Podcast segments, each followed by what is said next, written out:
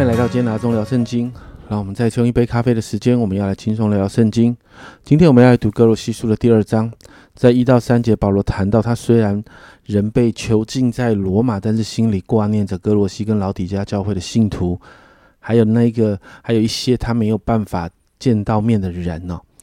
那经文提到保罗尽心竭力，谈到是保罗邻里的负担，那是一份很重的带导的负担。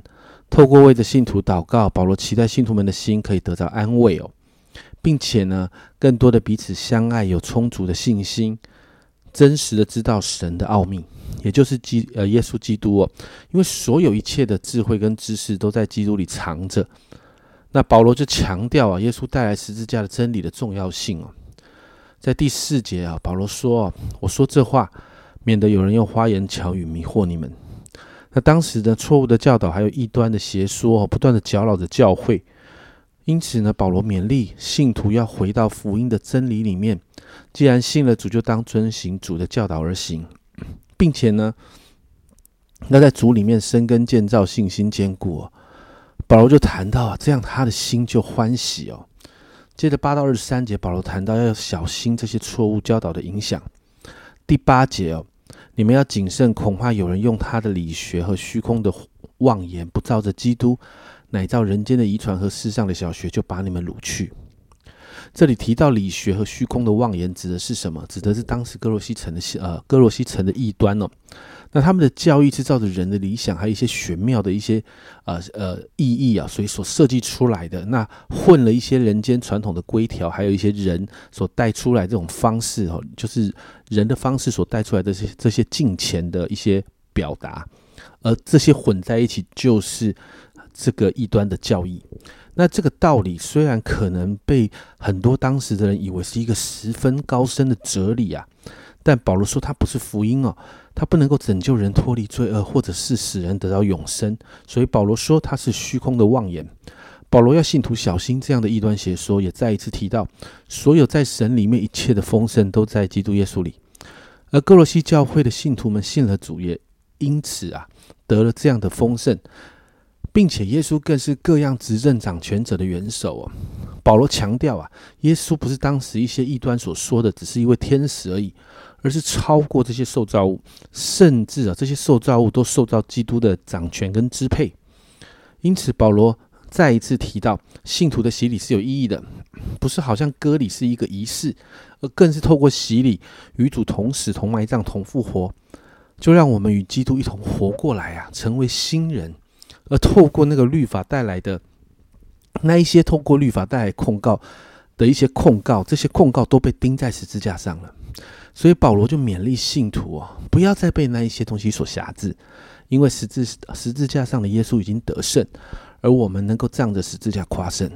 所以保罗提在十六节说：“所以不拘在饮食上、节期啊、月朔啦、安息日，都不可让人论断你们。”当时也有一些异端提到得救之后啊，还是要守这些所谓的节期、律例、典章的这些。所带下来的那些什么月朔、安息日等等这些东西哦，那他们看见哥罗西教会的信徒领受了福音，但是却不守的节期啊、月朔、安息日等等，就来论断批评他们。所以保罗就鼓励哥罗西教会的信徒哦，旧约这些东西没有没有不好啊。其实家人们，我们最啊现在的教会的里教会界里面也其实也有在流行这些东西哦。旧约这些东西没有不好，但是。他们是指向耶稣，预表耶稣。可是到了新约，耶稣已经来了，这些是旧约的影儿哦，就是预表耶稣的。那耶稣已经来了，这些预表已经实现实现了。所以回到耶稣所带来的福音真理才是正确的，不需要让饮食啦、节期啦、月数、安息日，甚至敬拜天使、故意谦卑等等这些事情来辖制自己啊。保罗提到。提倡这些事的人，完全是随着自己的私欲的心啊，无故的自高自大，不持定元首基督耶稣。所以呢，他提醒信徒啊，既然如果已经信了主，就要完全的依靠他，这样属灵生命才能够长进啊。二十节保罗这样说：你们若与基督同死，脱离了世上的小学，为什么人像世俗中活着，服从那不可拿、不可藏、不可摸等类的规条呢？所以保罗再一次说到，这些都是人的规范会败坏的。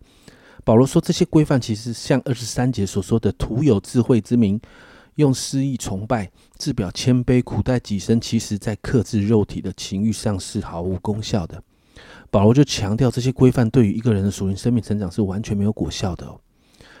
所以经文到这个地方啊，罗马书一章六节啊，一章十六节啊，保罗这样说：“我不以福音为耻，这福音本是神的大能，要救一切相信的。”家人们，我想问的是，你真的不以福音为耻吗？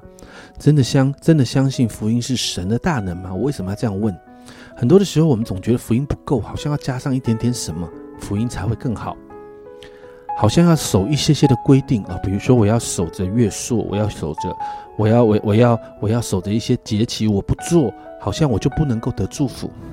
好像我不做一些事情，这个福音好像就不太够。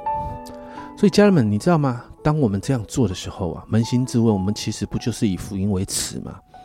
我们岂不是不相信福音本来就是神的大能吗？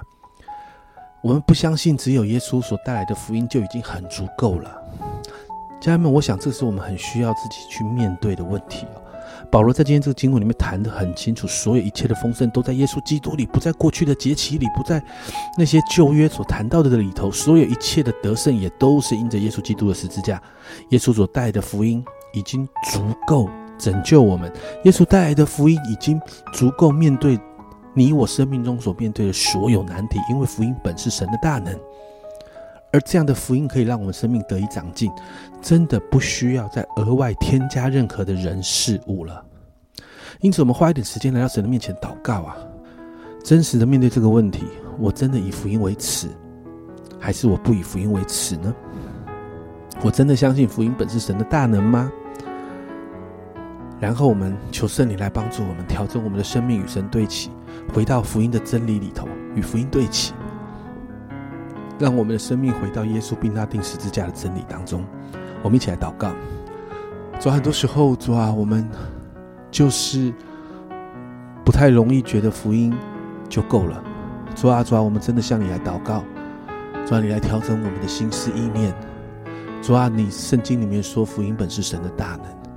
主啊，要救一切相信的。主啊，主啊，帮助我们就相信福音就够了。主啊，你你在十字架上面所带下来的福音。主啊，你付上那个代价所带下来的，足以让我们面对所有的难处。主啊，因此帮助我们与福音对齐，回到耶稣还有你所定的十字架所带来下带下来这个真理里面。主啊，好让我们的生命经历那个福音的大能，不单单我们的生命开始改变、进步、成长，更是我们的生命要成为许多人的祝福。谢谢主，这样祷告奉耶稣的名，阿门。家人们，你以福音为耻吗？你真的相信福音就够了吗？耶稣带来的福音已经真的非常足够了，真的不需要添加任何东西哦。这是阿忠聊圣经今天的分享，阿忠聊圣经，我们明天见。